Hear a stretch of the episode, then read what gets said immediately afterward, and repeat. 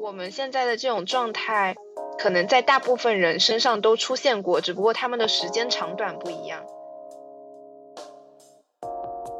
就是会觉得，可能就是从别人的成长上会发现，啊，原来时间已经过了这么久了。刚刚女士讲那个话让我想到之前看过一本书叫《人生哲思录》，讲过类似的话吧，就是你的工作可能是会不尽如人意，或者你没有那么喜欢的，但是它也就是养家糊口的这样一件事情。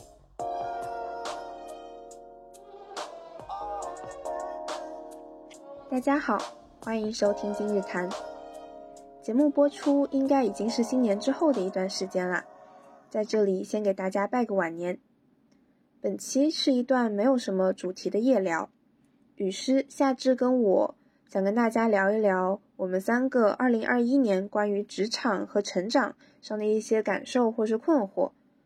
如果说你也同样处在迷茫之中，那希望我们三个的对谈能让你安心。因为总有人在经历相似的时刻。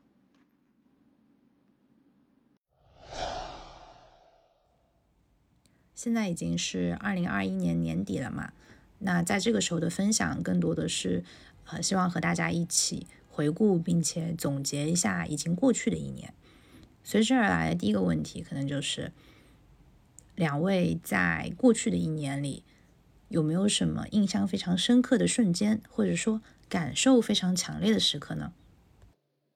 我今年不是一直在卷实习嘛，其实就会去观察自己身边同事的状态，就会发现真的工作之后，人眼睛里的光是会慢慢减弱的。但我不是说我同事不好啊，只是说他们去分享生活的欲望就是会慢慢减弱，包括他们也不太会去发朋友圈了呀，讲的除工作以外的事情也会变少一些。那这一点就给我带来很大的震撼，然后我就从一个非常期望自己能够成功，成为一个职场女强人的这样一个状态，变到了一个想一定要见缝插针的玩的状态。我就想说，明年如果去澳洲之后，我一定要疯狂的玩，一定不做任何实习，因为工作之后就会很少有这样的机会了。那这个可能就是一个对于我来说，二零二一。比较重要的瞬间，因为它造成了一个我思想上巨大的改变。那你在进行实习之前，你有想到过会有一些改变吗？我现在其实不是很能懂，不是很能明白为什么工作和实习会给人带来这些改变。因为之前你们也提到过，所以我在想，你们像我这么大时候，有有有想过这个社会，有 能够理解到这个原因吗？我不知道。我不知道夏至你看不看那个《杜拉拉升职记》？我觉得可能在我们这个年龄段，我和硕硕两个人，可能我们不是去主动的看《杜拉拉升职记》以及穿 Prada 的女魔头的，但是这两个 IP 或者说以及其他一些职场的 IP，它的确是我们小时候，嗯，十三十四岁这段时间是一个非常经典的 IP，然后也是会非常火爆的一个 IP。可能我们很多人对于职场的一个观念。或者说，这一个初启蒙都是受到这些电视剧的影响，所以像树树一开始说，她之前会很想成为一个独立的职场女性，通过自己的能力或者说职场魅力去实现自己的个人价值。我觉得可能这个是也不能说我们这一代人吧，就是很多看这个电视剧的女生会有一个这样的一个感想。就是我可能也是看了这个电视剧以后，我会有个这样的感想的，所以我会对职场以及说对我的工作会有抱有很大的期待以及规划吧。但是，可能真正在实习以后，你会发现那些闪亮的时刻以及说获得成就感的时刻，不是贯穿在你的工作中的，它可能仅仅是像。大海里的一滴水，它可能点亮了你整一段实习经历或者说工作经历，但是它在时间的组成部分中是非常非常非常小的。那大部分的时间，你可能都是在为这一个特别闪亮的时刻做堆积，做一些很基础很杂的事情，或者说在处理一些非常非常棘手的事情，让你焦头烂额的事情。尽管这个闪亮的瞬间会让大家都非常向往，非常愿意为之努力。但是这些困难以及说焦头烂额的时候，也的也很摧残人的意志。我是觉得，所以对，就是会，我觉得是重会重塑一个人的个性吧。就是很多人可能在工作里面是一个性格，然后他私下里生活又是另外一个性格。我还有个感受就是，我觉得在职场里，你的工作里，呃，会有一部分啊，不一定是很大一部分，但是可能会有百分之二十到百分之三十，最后是不了了之的。就是不一定你做的所有事情，最后最终都有一个导向的结果。你可能工作里会有很多无意义的瞬间。就是因为你的领导，他们可能有的时候也会做一个错误的决策，这就会导致你做一些无意义的工作。之后你会发现，这个工作做了百分之八十之后，其实并不会被采纳，也并不会被任何人使用。这件事情就会造成一个对心灵上的一个挫败感。但是如果这种事情就是一件一件积攒多了，就会把人眼睛里的光给磨灭。所以其实。应该说，夏至，你现在对于可能未来工作的一个想象，或者说期待，会是什么样子的？我现在其实属于一个，嗯，焦虑去找实习，但是并不知道自己未来的目标在哪里一个阶段，可能有那么一些选择的方向，但是不确定，也不知道什么样的工作适合我，所以可能就是想多去尝试吧。然后刚刚雨师讲了，你们可能从小对于职场的一个概念是源自于一些电视剧，那我觉得我可能就是源自于小红书吧。就这当然小红书应该是对我个人来而言了，可能有人是 B 站，但是应该都是这些新的这些社交媒体方式软件了。我其实倒没有说是觉得我未来的职场上会有很多的闪光时刻。但是所有人都希望能拿到一份高薪的工作，我觉得可能教给我们更现实。啊，我可能高中开始被灌输的是这样的一个思想概念，然后同时我身边也有不不断的有学长学姐会讲，就是说你做实习生的话，啊，就是各种脏活累活啊，都是你去干，就是要有这种吃苦耐劳的精神，所以有做好准备，说第一份实习开始会去做一些比较。苦一点的活，这样子就是不会有那么多的高光时刻。我感觉这个像是我就是接触到的一些信息，可能跟你们还是有一点不同吧。但是对于未来的一个美好幻想还是会有的，就是觉得自己可以拿到一份不错的工作。我觉得我跟雨师最大的问题在于太想要从工作里获得成就感了，就对，抱着这个感觉去加入一份工作，其实是我觉得一定会有一点失望的。我我觉得我我的成就感来源可能更多的，我更希望它来源于是，比如像做播客能够帮助到别人这样的成就感，或者是学习过程当中有人来问我，然后我去解答别人的问题，就是这种非常直接的帮助的这种成就感，是我比较向往能够去有的。其实我觉得这个可能也是整体的一个社会观念的转变。我觉得好像是在我们大学的时候，就会有人来说。不要把你最喜欢做的事情变成一份工作，变成你的主业，而是要把你最喜欢做的事情变成副业。这我倒没听过，我记下了。就是说，可能你最喜欢的事情，你的副业，你喜欢的事情，可以带给你很多的幸福，带给你很多的快乐。但是你的主业就是一份挣钱的事情。刚刚女士讲的话让我想到之前看过一本书，叫《人生哲思录》，讲过类似的话吧，就是。你的工作可能是会不尽如人意，或者你没有那么喜欢的，但是它也就是养家糊口的这样一件事情。他的观点当然是说，但是除此之外，人还是要保持自己的兴趣还有热情的。我觉得也，社交媒体的这种发展可以让大家把做副业变成一件更加容易的事情，但是可能像再往前，在我们爸爸妈妈那一辈。可能很少的人会去想说做副业这件事情，大多数的人可能还是会比较专注于自己的工作。我和叔叔，我和叔叔可能处在的这种状态就是，我们既受到了新的事物的冲击，但是我们也可能在比较老的观念里面，也不说观念吧，比较老的这种环境里面沉浸过一段时间，所以现实的生活中就会有一些拉扯。嗯，我不知道我想要做什么，我好像对什么都感兴趣，然后我什么都想尝试。我既想把它变成一份工作，我也会想要把它去开拓一些副业，这样子。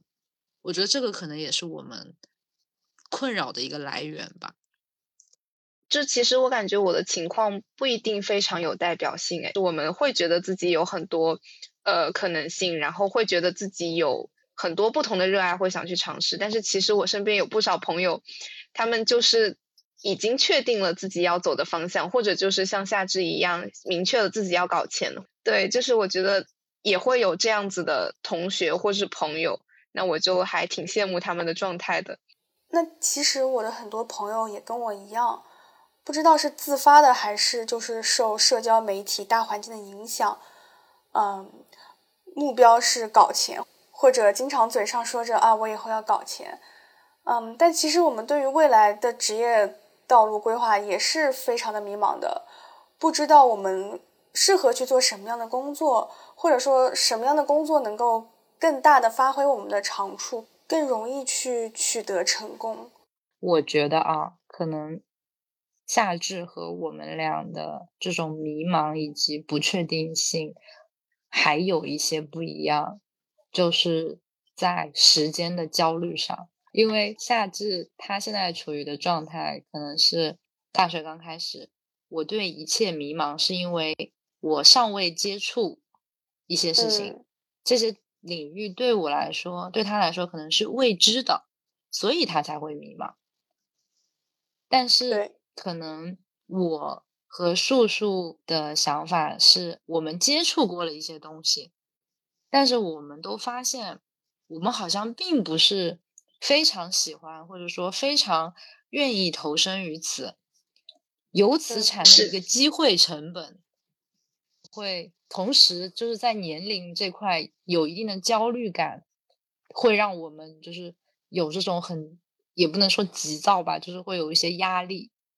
我是感觉，就是你遇到了一些东西，你觉得他们不是最好的，但你也不知道什么是最好的。对，也不知道该往哪边走，但是可能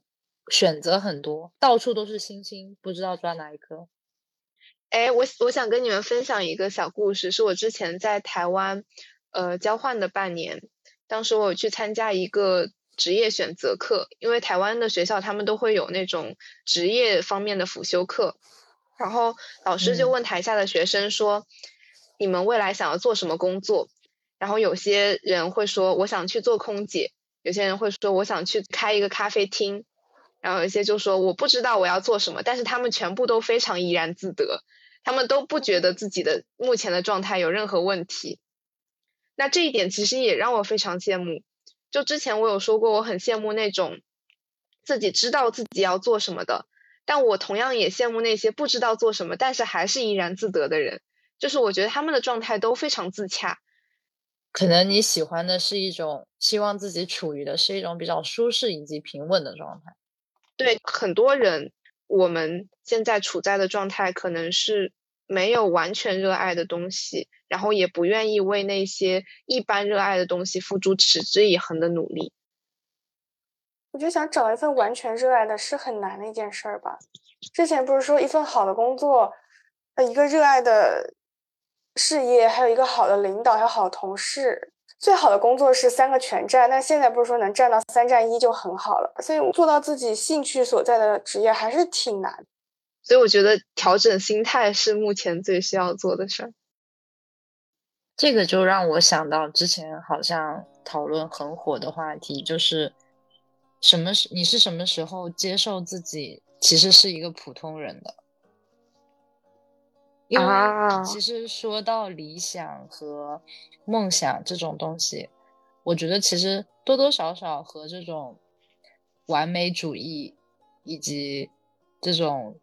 童话故事的想法沾一点点的边。就是我们期望有一个非常理想、非常百分百美好，或者说适用于我们的一个未来，但是可能现实生活中是没有办法去，可能出于能力的原因，出于资源限制的原因，或者出于各种各种现实条件的这种束缚，我们没有办法去达到一个特别完美的状态，因此会可能说，什么时候我会接受自己是一个普通人？可能大家都会思考或者说想过的一个话题，因为这个问题我也跟我之前实习的时候，我也跟我其他的同事聊过。然后我觉得很有意思的一点，可能大家会觉得年纪越大，对这个社会，呃，现实认知越深刻的人，会就是越容易觉得自己啊，我可能就是个普通人，我这一辈子可能我就是做一些这样的事情，然后好好生活。但是好像这个跟年龄也没有什么特别大的关系，因为当时我问我的 leader，他就会觉得，他说我从来不认为我自己是一个普通人，我就是要做一些很有意义的事情，我就是要做一些很有呃这种影响力的节目，我就是希望我的作品能够让大家都看见，就是类似于这种的。但是可能我问另外一个同事，另外一个同事的想法就是。他可能和我妈对我说的话是一样的，就是大家都是普通人啊，大家的基调就是过日子啊，就是生活呀，就是工作就只是工作而已啊。就是我觉得是一个很有趣的思想的碰撞吧。夏至一开始是不是有一点什么想说的？对我其实想说，那对普通的定义到底是什么？就是你，比如说你没有挣到高薪就叫普通，还是说没有做到一个职场上的高位就叫普通，还是什么？就是其实对普通普通没有一个很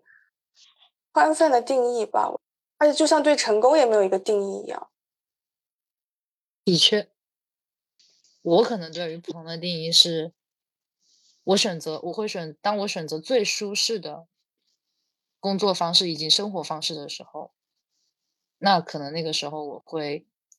承认我是一个普通人，就是我不再有激情或者说想法去挑战未知的领域，以及说我想要去探索的高度。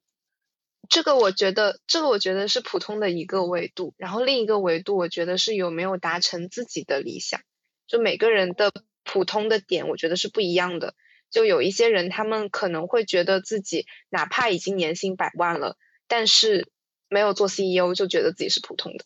那有一些人可能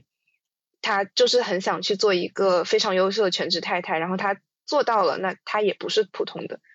所以我觉得可能在不同人身上呈现的方式也不一样。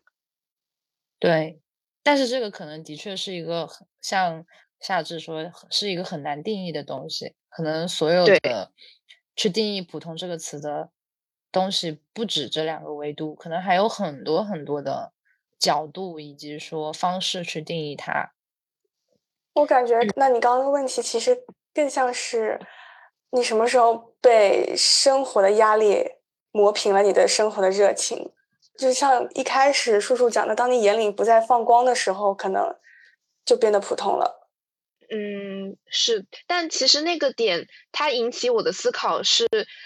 嗯，会不会大部分人都会被工作磨的？变得普通呢？不知道，我们可以向观众们征集一部他们的故事，他们的看法。我们三个人想不出来。对，我们的阅历也没有够到那么够，我们的样本量有限。我觉得可能的确是不同阶段的想法会很不一样。就像夏至可能现在没有办法理解实习为什么会磨平人的棱角，会重塑一个人的状态。那可能我和我和叔叔也不会理解已经工作了的人，他们在实际的生活中会有一个什么样的想法以及状态。去就是在他这个阶段，他可能就没有办法。感同身受，另外一个阶段的人，他的想法是什么样子的？这可能就是我们一开始也提到过的，就是说，我们好像触到了天花板。就是我们没有办法再往上，或者说再往其他方面去打开。是的，不过我刚刚突然在想，就就实习这个话题来说的话，其实并不一定它是一个必经的过程，就是因为可能遇到了很好的公司，非常适合自己的 team，然后很愿意培养自己的老板，或者他就是遇到了自己很热爱的事情。这些都说不定。我我觉得，在我的四五段实习经历里，也会有那种，呃，老板很愿意让我做，然后我去负责一整个项目，然后最后做的很好的这种情况发生。那只是说总体而言，现在我纵观我自己的实习经历，纵观我身边的同事们，我会觉得就是工作之后可能，呃，逐渐进入到一种工作的模式，然后这种模式就是跟你之前做学生的模式不太一样了，大概是这个样子。我觉得啊。有的同学就是很顺利，我们我们的这种状态只是代表一部分的同学，可能还有一部分同学是非常顺畅的，然后他可能很早就确立了他的目标，嗯，然后也愿意去为之努力，然后也也愿意在工作有很强的时间管理能力，能够在工作之余还能去 handle 自己的副业，以及说自己热爱的事业，我会认为。这种人，他们不是普通人。哎，我我的感觉反而是，我们现在的这种状态，可能在大部分人身上都出现过，只不过他们的时间长短不一样。就是有一些人，他们能够快速的去发掘，他们可能稍微焦虑或者稍微迷茫一会儿，他们就找到了自己正确的方向了，或者说他们就不纠结了，就觉得干就完了。然后我们可能就是还会磨磨蹭蹭一会儿，但是到最后，我觉得我们的。终点应该是一样的。如果说我们足够愿意去找的话，我觉得你这样一说，就好像豁然开朗了呢。有点像在说那个减肥的平台期，就是有的人很短，然后但是有的人可能要很长，可能有的人的平台期居然有一年。但是好的结果终将会来的，只要我一直坚持。确实是要一直坚持。我觉得很多人都会非常容易纠结，但是其实纠结有时候损耗的时间和精力，不如去坚持一个事情，坚持一个目标。嗯，对，是的，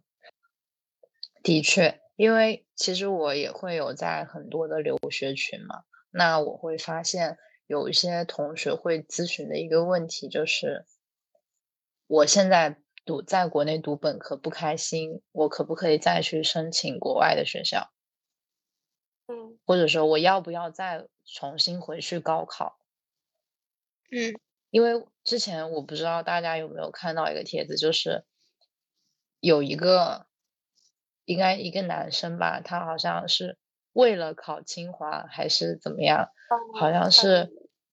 好像是就是说连着考了三年还是七年来着，具体的数字我不记得了，就是考了很长的一段时间。然后最近不是在播一个那个小敏家吗？就是小敏家是那个周迅和黄磊演的一个电视剧嘛。然后里面周迅的儿子，那个男生就是一定要考清华，他一定会选择考清华。如但是他的分其实很高，他第一年的分数其实很高，他完全可以报说除清华之外的学校。他当时好像是说电视剧里面设定是他差两分就可以上清华。但是他选择再复读一年，我一定要上清华，哇！所以这个事例就会让我想到刚才可能夏次提到的，对于一件事的坚持这个话，有我觉得他这个并不是很值得提倡吧？我觉得坚持的同时也要学会变通吧，不然会错失掉很多机会。对，可能就是。他如果选择另外一个学校的话，时间来说其实是一个很重要的东西。现在回过头来看，我作为一个就是说读研究生的人，回过头来看，我会觉得时间是一个很重要的东西。可能早读一年书和晚读一年书，在机遇以及求职机会上来说，都会有一个很大的不同。但是，可能对于他本人这个目标来说，他会觉得。只有清华，可能在清华才能实现我的人生目标，才能让我的朋友圈具有一个价值。所以，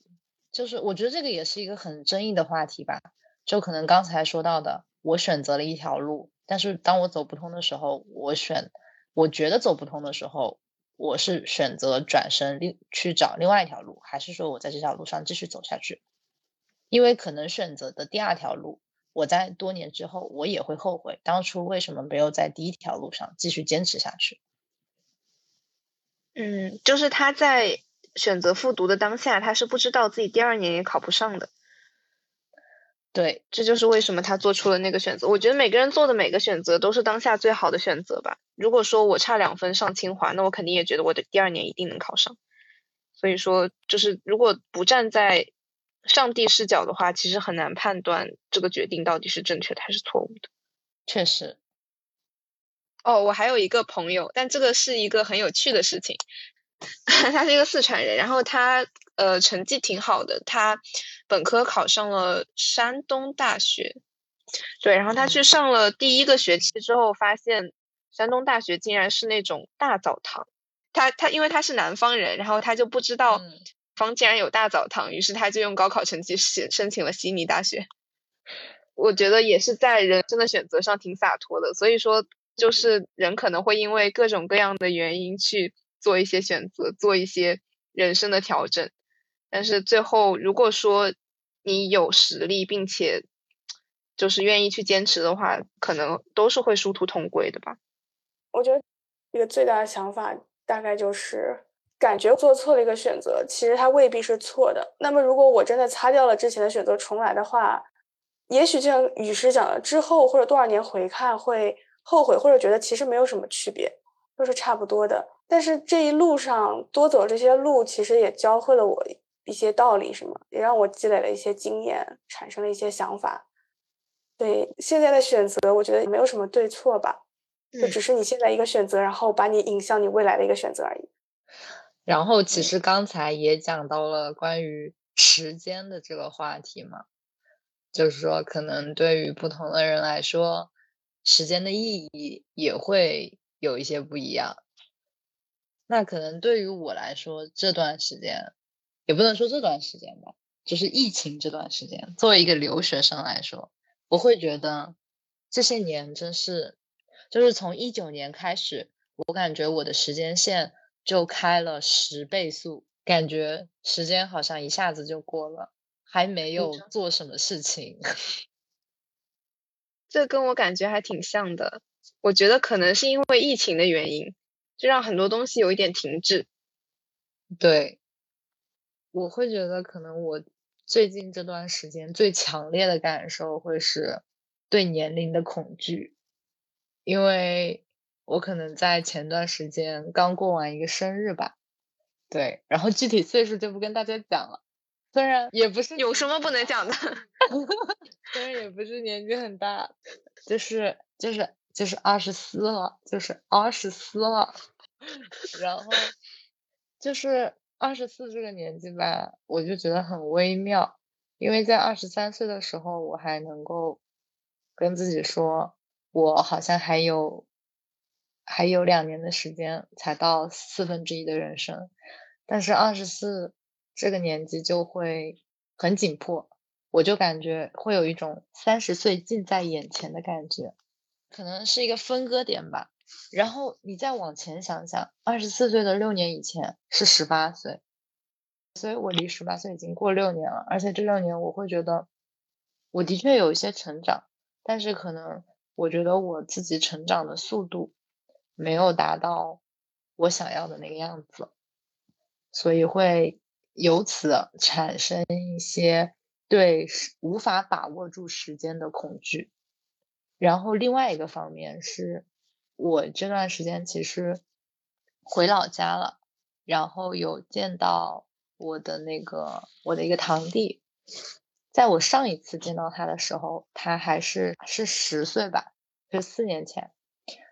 当时他还是一个小朋友，就是他个子矮矮的。然后软软糯糯的，像个糯米团子。然后今天我见到他的时候，他已经比我高了，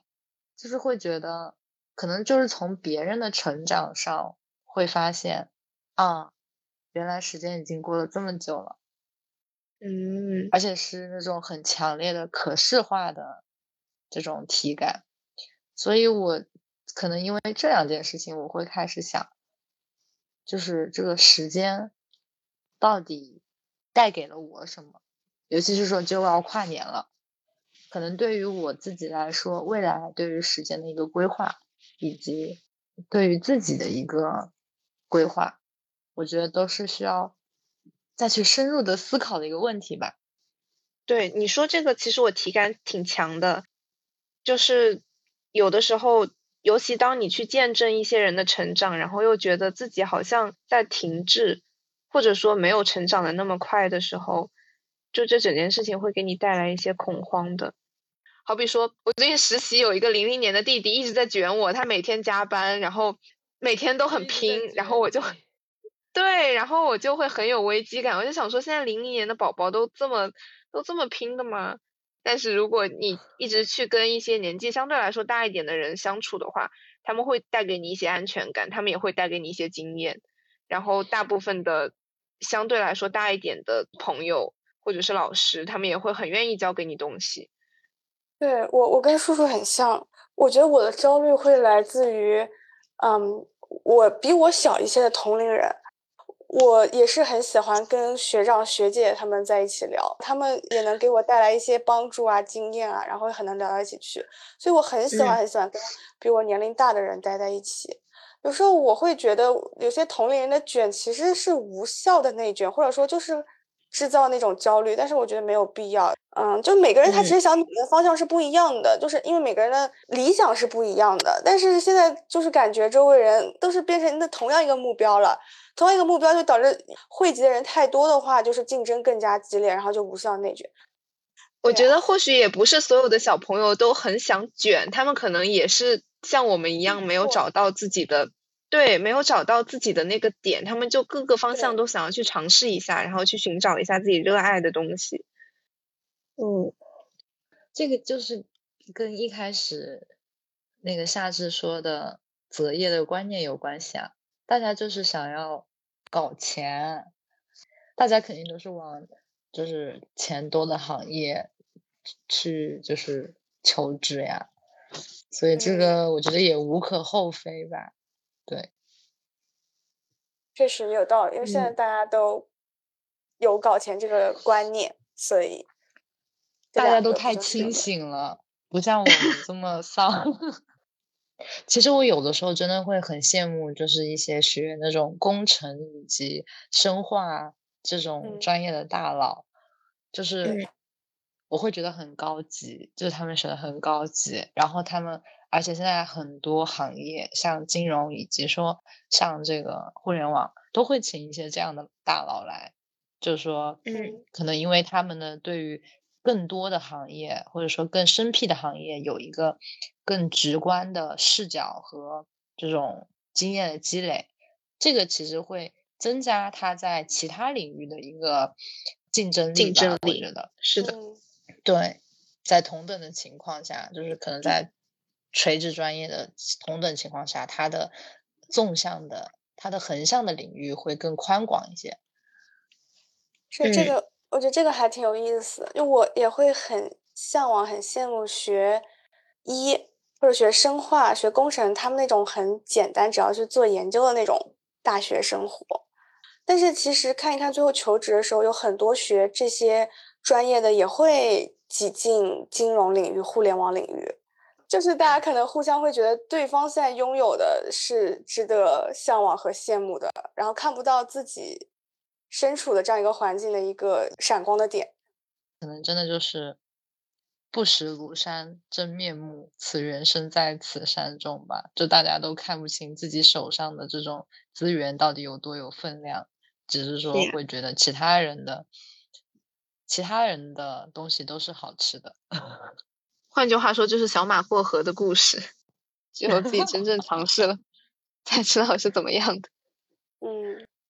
但是其实我们说来说去，一方面是说我们要去做尽可能多的尝试，找到自己的真正兴趣所在。但是另外一方面，其实大家或多或少都有一些年龄焦虑，就不管是说要调整心态，还是说要呃，怎么相跟什么样年龄段的人相处，或者说内卷的问题，其实大家或多或少都会有一些这个年龄焦虑。那在这两者之间，你说我们该怎么去做一个平衡呢？因为寻找热爱，可能必然就是会需要一些时间成本。啊，我觉得年龄焦虑就是一个需要被解决的问题。我觉得年龄焦虑更大意义上是社会赋予你的，因为没有人说三十岁就是一个高龄啊。啊，也不是说没有人说，就是你完全 可以不认为三十岁是一个需要达成一些成就的年龄。嗯，我在就好比说，对。不需要给自己设限，说我在三十岁一定要达成些什么，在这个基础上，可能年龄焦虑就不会不那么严重了。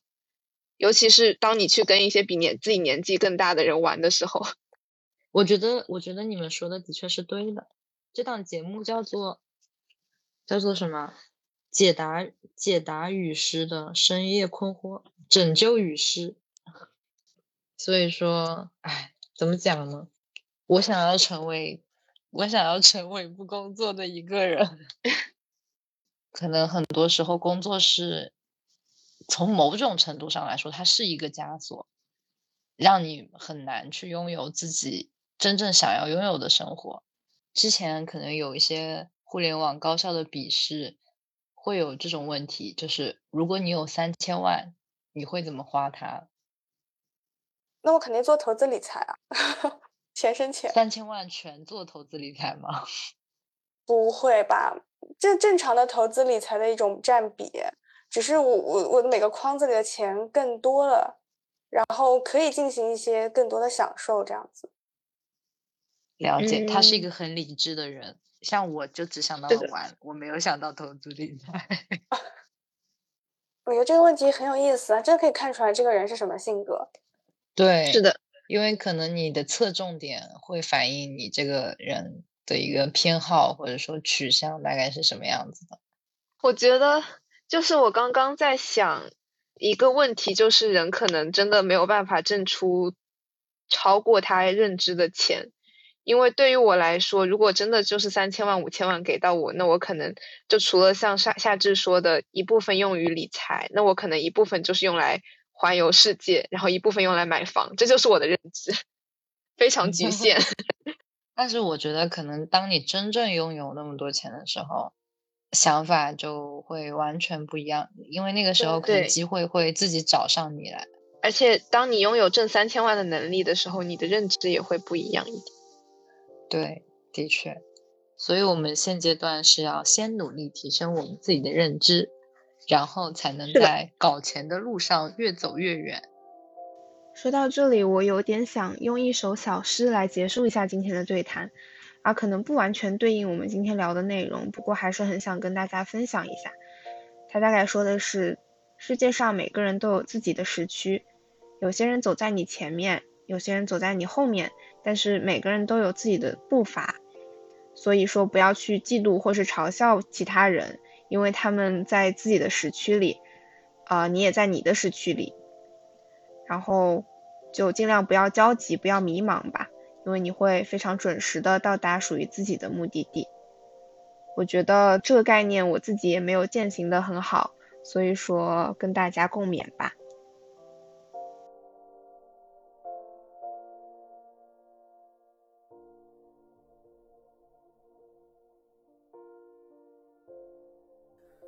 今天的夜聊会就到此结束，感谢您的收听，这里是今日谈，我们下期再见。